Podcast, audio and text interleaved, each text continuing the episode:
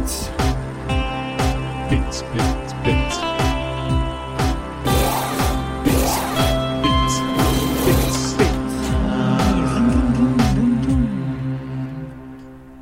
¿Qué hubolas, mis piteros y piteras? Bienvenidos a su podcast automovilístico de preferencia. El día de hoy tenemos la carrera de México, Ciudad de México, número 18 de 22. Ya solo faltan cuatro para acabar esta temporada de ensueño que estamos teniendo. Y pues aquí con ustedes, como siempre, está el buen Dan Franco y Mike Guzmán. ¿Cómo están, chicos? ¿Qué, qué, qué, qué transita, amigos? Muy bien. Eh, aquí muy emocionados por lo que sucedió este fin de semana. Listos para un episodio más antes de este gran cierre que se viene. ¿O qué? ¿O qué? ¿Tú qué dices, Dani? ¿Qué hubo, piteras y piteros? Yo pues me emocioné además ahí en la carrera. Me chingué la voz, pero feliz de andar aquí con ustedes una semana más. Así es, mi Dani él sacó su buen boletazo para la Fórmula 1 y ahorita tendremos un poco de insights de cómo se vivió este fin de semana en el Autódromo Hermanos Rodríguez en la Ciudad de México. Y comencemos hablando de la pista. Se recorrió en el, en el Autódromo Hermanos Rodríguez. Esta carrera por primera vez se corrió en 1967 y duró hasta 1970 donde se quitó del calendario. Después regresó en el 86 para volverse a quitar del calendario en el 92 por temas de smog, contaminación y pues ya sabes, logística en la Ciudad de México. Y finalmente para regresar en el 2015 con el trazado actual, el cual se cambió la curva peraltada, que era una curva muy famosa, por la ahora famosísima sección del estadio, donde se oye el rugir de la gente apoyando a Checo Pérez. Y esta pista es la pista con la mayor elevación de toda la temporada, más de 2.000 metros sobre el nivel de mar. Y esto lo hace, pues, una pista única. El aire tiene muy poca densidad y eso trae muchos retos para los mecánicos. El turbo tiene que trabajar mucho más para poder alimentar de oxígeno al motor y eso ocasiona que se caliente de más el turbo. Entonces, pues ese es un tema que se tiene que tener mucho cuidado. Los frenos también reciben menos aire y eso hace que se sobrecalienten, como lo oímos con Hamilton en sus primeras quejas del día. En la parte de aerodinámica también tenemos muchas diferencias. La resistencia de este aire poco denso es mínimo, entonces los coches pueden alcanzar velocidades impresionantes. Aquí se registró la velocidad más alta que ha llegado un coche Fórmula 1 y fue Fettel con 357 kilómetros por hora. Entonces, para lograr que este coche se quede pegado a la pista, aparte es una pista resbalosa, la configuración aerodinámica tiene que ser la más alta posible, los alerones grandotes, grandotes. Y entonces lo que vemos en esta pista es algo único. Vemos velocidades similares a Monza con configuraciones aerodinámicas como las de Mónaco. Y es una pista difícil de adelantar. Queridísimos piteros, tenemos un diferente formato en el cual vamos a tener mucho más énfasis en las posiciones, los constructores.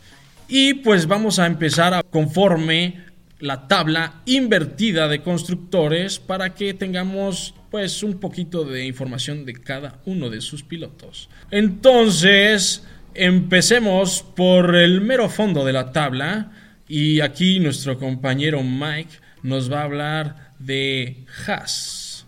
Es el equipo más constante de la temporada. Claro, sí, haciendo cero puntos durante toda la temporada. Pobrecitos, o no, a lo mejor pues más bien están invirtiéndole para el próximo año, o no sé. Lo bueno de este fin de semana es que pues empezaron más adelante en la parrilla de salida y bueno, mm, definitivamente pues eso no fue de gran ayuda porque hubo un choque ahí provocado por Ocon y Shumi en la vuelta 1, bye, ¿no? Después eh, Mazepin, Mazapán no hizo nada bueno, o sí, lo único bueno fue el único piloto que fue la peor tres vueltas, muchachos. ¿Qué dirá Gunter? Uy, quiero ver qué pasa en Netflix.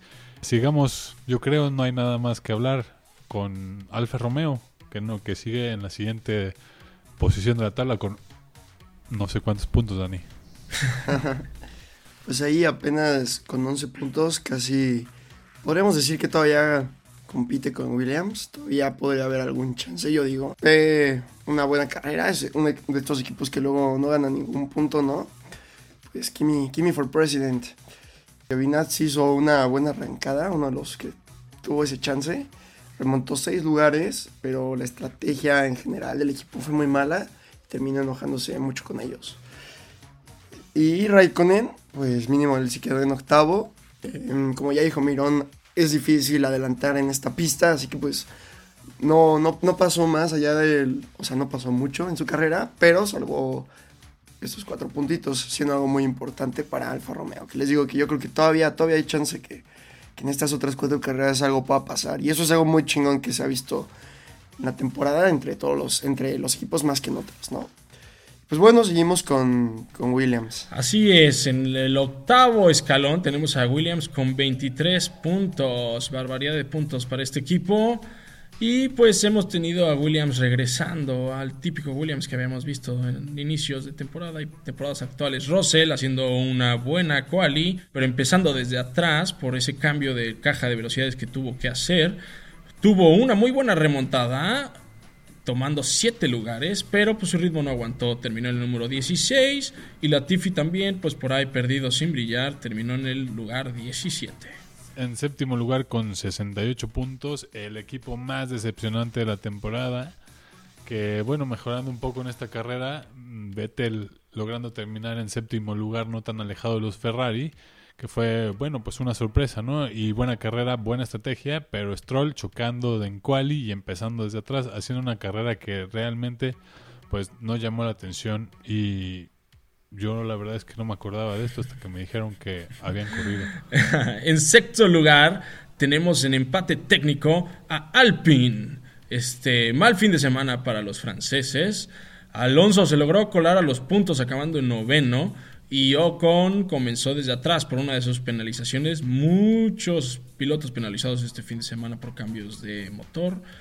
Y pues al inicio, nada más y nada menos que le choca su noda y a Shumi BBB. Aquí algo que recalcar es que en la quali intentaron hacer un rebufo, igual que Alfa Tauri, pero a ellos no les funcionó. Ocon terminó en la quali adelante de Alonso.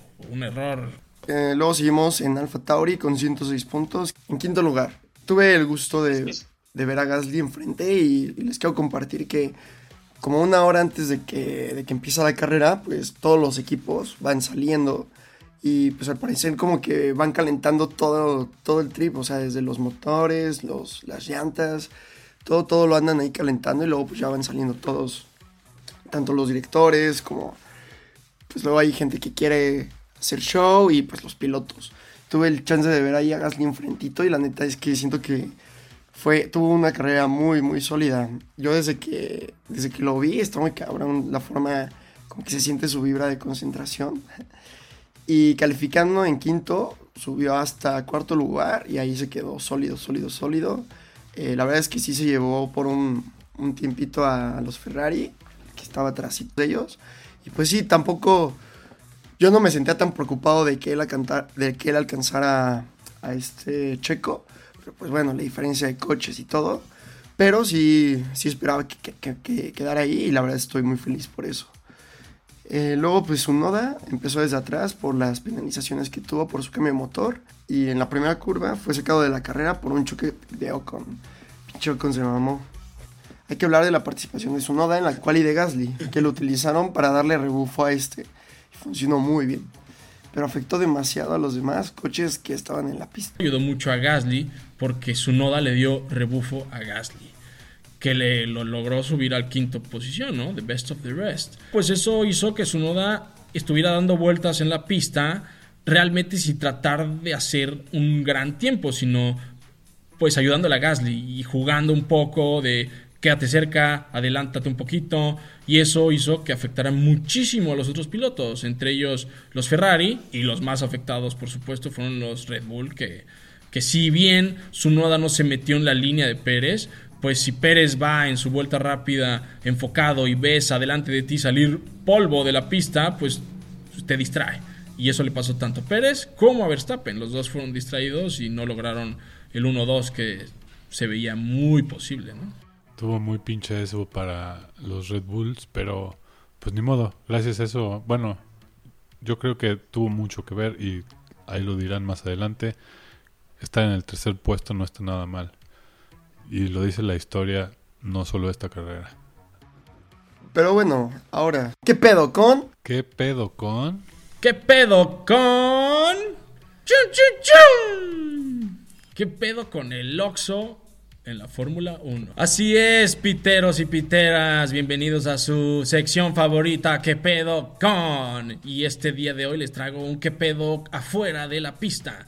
Estamos hablando de el patrocinio de Oxo en la Fórmula 1. Esta temporada Oxo ha tenido una de las pocas oportunidades de patrocinar a dos equipos diferentes en una misma temporada. En el Gran Premio de Bélgica tuvimos a Oxo patrocinando con un patrocinio bastante grande a los McLaren y esto, pues esto fue por patrocinador principal de McLaren, es British American Tobacco, los fabricantes de Camel. En su rama moderna de los vaporizadores, Let's Babe Man, que se llama A Better Tomorrow. Y en muchos países, como en Bélgica, no permiten anuncios de tabacaleras. Entonces esta empresa lo que dijo es, bueno, pues en vez de tener mi anuncio, voy a ayudar a que mis distribuidores o mis aliados estratégicos también pongan sus anuncios y así es como Oxo tuvo la oportunidad de estar en la parte lateral en un muy buen tamaño de los McLaren. Y pues ahora aquí en México, en la casa de Oxo, en la, tenemos un patrocinio con Red Bull, ¿no? Nada más y nada menos con Red Bull, que ya en el 2019 lo habían patrocinado, pero ahora con Chequito, el mismísimo Checo en Red Bull, pues qué patrocinio tan más jugoso. Y entre este patrocinio les dejaron poner ahí un pequeño, pequeña imagen. Esta sí fue una imagen más chiquita en la parte delantera del coche. Y Oxo hizo estrategias y promociones y dar premios a los clientes. Entonces, pues es eso. ¿Qué pedo con Oxo? Ya se metió a la Fórmula 1. ¿Acaso veremos a Oxo la siguiente temporada más recurrentemente? Otra empresa mexicana en el Gran Circo. Esto fue todo por su sección favorita de ¿Qué pedo con?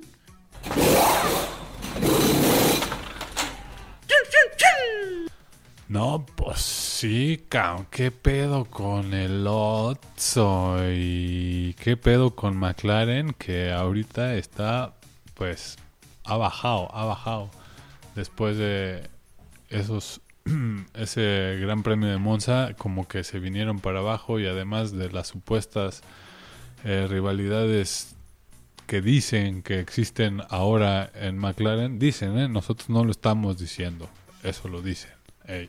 ¿Qué medios? No sabemos, pero por ahí andan diciendo que hay celos entre Ricardo y el chamaquito maravilla Lando Norris, porque pues Lando se siente así como que como que qué onda, este güey me está, está llamando la atención más que yo y tiene razón porque Ricardo de repente como que empezó a entenderse con el coche, empezó a subir posiciones en la parrilla y arrancando en séptimo lugar Ricardo le devolvió el favor que le había hecho Max Verstappen al chocar con Hamilton en Monza y quedar en primer lugar y entonces... oye, pero esa era mi nota. Está bien, está bien. Lo voy a hacer nada más porque hace mucho que no vengo al programa y aún no me han pagado mis viáticos, pero bueno. Daniel Ricardo le hizo el favor de regresarle después de Monza, que Max Verstappen sacó a, a su majestad la reina para ser el primer lugar en el Gran Premio de Monza. Ricardo le hizo el favor ahora a Max Verstappen de sacar a Botas en la primera vuelta. Así es, de esta forma le hizo perder muchos puestos y que llegara hasta el fondo, haciendo que Mercedes se le esté pelando en este momento. Pero bueno, ese no es mi punto. El chiste es que aquí Ricardo hizo lo que le tenía que hacer, sacar a Botas y ahora me voy. Muchas gracias. Eso, mi Ever. Pobre Ever, ahí te debemos tus viáticos. Lo siento que no pudiste regresar a México al Gran Premio, pero gracias que le diste tu boleto al Danny Boy. y me dio dos y le perdí uno, güey. ah, pinche Ever. Así es este pedo, güey. Ni modo. Botas fue uno de los. Bueno, fue el que más sufrió a causa de Ricardo, que eh, pues había hecho un buen fin de semana, bueno, más o menos buen fin de semana en las qualis. Buena arrancada, pero pum, ahí estamos pensando que, ¿qué onda? Eh, ese incidente, ¿por qué no fue penalizado? Mirón, ¿qué nos puedes decir al respecto de esto?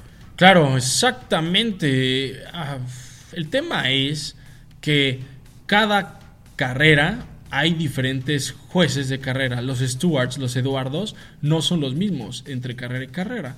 Entonces hemos visto esta temporada muchísimas incoherencias y esta es una de esas. Vimos a Gasly pegándole a Alonso, por el cual tuvo una penalización de 5 segundos en una primera vuelta, que se supone que la primera vuelta no no se va a penalizar nada. Y sí se penalizó. Y en esta tenemos a Ricciardo sacando a Botas, que nada más y nada menos era quien logró la pole, y no se le penalizó nada. Entonces, yo creo que no hay que penalizar los incidentes de primera curva, estoy de acuerdo, pero, queridísimos Eduardos, mantengan una coherencia, por favor. Qué poca madre. Son muchos los temas que hay que analizar en cuanto a reglas en esta temporada, pero bueno, esa no es nuestra incumbencia. Lo que sí nos incumbe es que Ferrari ya se está separando un poco de McLaren. Ya estamos adentrándonos a los primeros tres lugares de la tabla de posiciones. En tercer lugar tenemos a Ferrari con 268.5 puntos. 13.5 puntos arriba de McLaren. Este es el primer cambio que tenemos en la tabla y único esta carrera. Esto fue porque Ferrari tuvo una carrera extremadamente sólida. Recibieron 18 puntos. Sainz se vio superior en esta carrera de Leclerc, tanto en cualificación como en el ritmo. Pero después de ese choque que tuvo Ricciardo con Bottas, Sainz tuvo que salir de la pista y ahí Leclerc tomó la delantera. Ferrari para tratar de alcanzar a Gasly que ya se les había ido, le pidieron a Leclerc que, dejara pasar a Sainz para que Sainz diera todo lo que pudiera al final, dio todo pero no alcanzó y al no alcanzar a Gasly le dijeron a Sainz pues regrésate el lugar a Leclerc. Sainz tuvo que frenarse mucho tiempo para que pasara Leclerc y al final pues Leclerc acabó adelante de Sainz, quinto y sexto lugar. Los pilotos se vieron sin problemas ah, en este tema de decisiones de equipo, entonces eso es algo bueno, ver que los dos pilotos están de acuerdo con el equipo. Así es como Ferrari tiene el tercer lugar y recordemos que todo esto fue a partir de un cambio que tuvieron de motor que se ve que les cayó pero como anillo al dedo. Vámonos a los meros meros, acercándonos duro a la delantera. Sí, ahora sí que a los meros meros estos pilotos ya son, pues, dos de ellos son los que todavía están contendiendo para ser campeones del mundo, ¿no? Entonces ahora sí que va en serio. De hecho, en segundo lugar tenemos a Red Bull y, por favor, eh, Mike Editor, redoble de tambores, 477.5, acercándose en el campeonato a solo un punto. Si me escucharon bien, gente, un punto mucho más del... O sea, imagínense los años pasados, en esta época ya estaba decidido quién iba a ser el campeón y ahorita están a un punto de diferencia de 23 puntos que tenían la carrera pasada. Esto es lo que nuestro analista Mirón conoce como el Pérez Effect. Este efecto es pues, pues, muy interesante que se da aquí cuando la gente viene a México, que pues, muchos artistas, muchos deportistas dicen que aquí están las mejores audiencias de todo el mundo. Y pues, ¿qué les digo? El 80% de la gente llevaba, llevaba sus cosas de, Red Bull. Principalmente de Checo, pero todos también apoyando a Max. Y pues sí, se llevaron, se llevaron una sorpresa todos, pero los mexicanos como que ya sabíamos que, que después de Canelo también este Checo iba a quedar en el podio a huevo. Entonces, bueno, se veían como favoritos, se llevaron una sorpresa en la quali ya hablamos un poquito, tuvo que ver con eh, el trip que tuvo su Noda. Eh, Verstappen hizo una gran arrancada, frenando descaradamente más tarde por fuera. A partir de ahí tuvo una carrera muy tranquila y sin pelea. Este, también Pérez, cuando, cuando salieron, pues yo creo que se vio muy listo con sus reflejos y como que salirse de todo el... Cuando Ricardo saca botas justamente, pues pinche Checo reacciona de huevos y terminó ya desde ahí en tercero. Y ya ahí se quedó. Estuvo ahí muy constante. se me hizo muy interesante que fue el último de los tres primeros en, en ir a pits. Las últimas vueltas, neta estábamos muy, muy emocionados de ver que estuviera alcanzando a, a Hamilton.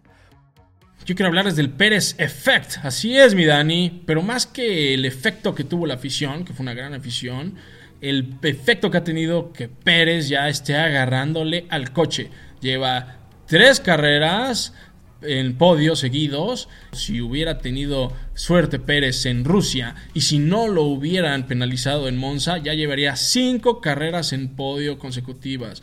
Ya le agarró el coche, ya se sintió fregón y va con otro tema pegado. Pérez estuvo en la cola de Hamilton toda la carrera. Red Bull le titubeó. Red Bull se le temblaron las manos porque tenía que haber metido una estrategia más agresiva. Pérez tenía el coche para pasar por estrategia Hamilton y que Hamilton no se le pegara. Recordemos, esta pista es muy difícil de rebasar. Los Mercedes tienen una velocidad de punta, en las rectas son rapidísimos y así logró mantener Hamilton y aparte con y unos rezagados a Pérez. Entonces, ¿por qué Red Bull no entiende que ya tiene dos pilotos con los que pueden cazar, pueden hacer que Hamilton sea una presa. Entonces ahí yo siento que Red Bull podía haber metido mucho más una estrategia agresiva con Pérez. Que sí, sabemos, Pérez mantiene las llantas excelente y se notó Pérez diciendo mis llantas están perfectas y a la vez Hamilton diciendo mis llantas ya no aguantan, ¿no? Eso fue una batalla de comentarios hermosa. Pero cuando Hamilton entró a Pitts, salió atrás de Leclerc y lo detuvo, ahí era cuando, ahí era cuando podían meter a, Pérez y hacerle el famosísimo overcut. Pero bueno, esto se quedó en un hubiera. Pérez sólido, demostrando que, que, ya agarró el coche y llevando a Red Bull a un punto de ser campeón de constructores. Eso eso hay que tenerle un ojo porque solo faltan cuatro carreras y si Bottas sigue teniendo lo que los errores que tienen o la suerte que tienen, Pérez está siendo consistente. ¿Tú qué opinas, mi Mike? No, pues es que justo esa vuelta de Botas es la que está definiendo ahorita que, que Mercedes está adelante todavía, ¿no? Anyway, creo que eh, fue una carrera que nos dio mucho y como mexicanos la disfrutamos mucho más cuando estuvo ahí, estuvo arriba y pues no sé qué tal estuvo esa fiesta antes de opacar eso de Mercedes Miron. ¿Qué tal? La persona más feliz del domingo fue el Papi Pérez.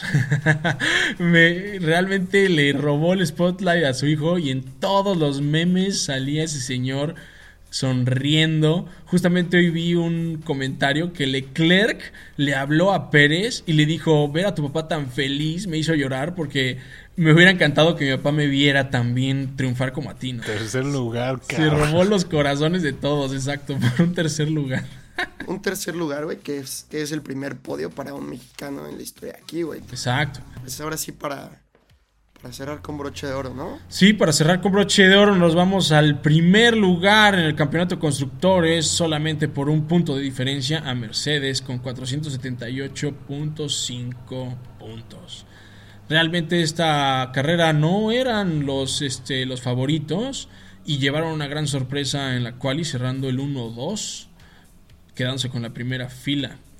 Botas teniendo uno de los fines de los fines más botas que pudieran verse, obteniendo la pole, demostrando que es rapidísimo, pero no defendiendo la arrancada.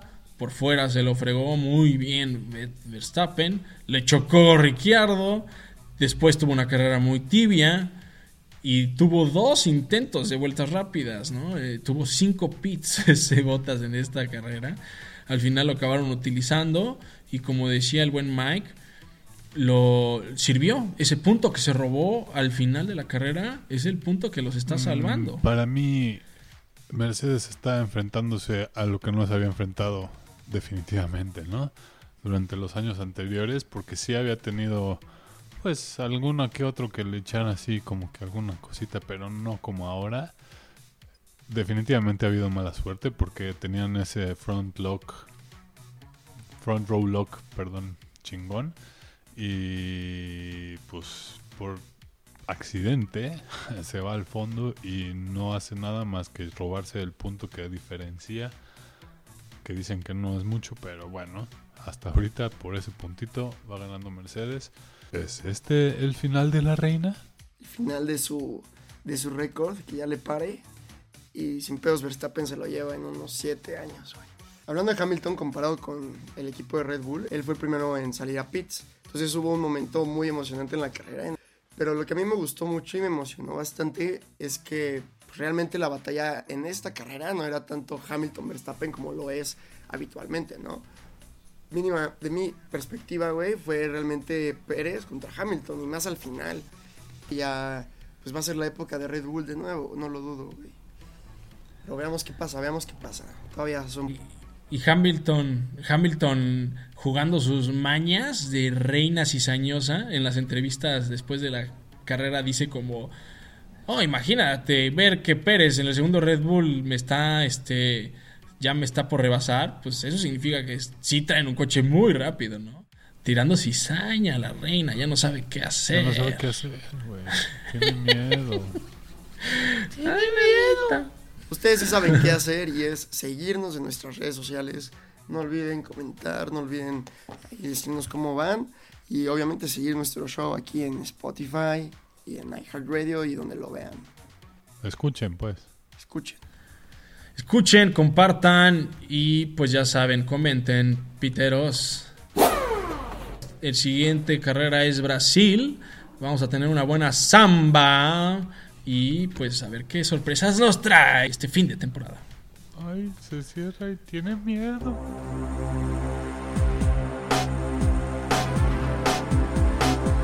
Pits, pits, pits. Pits, pits.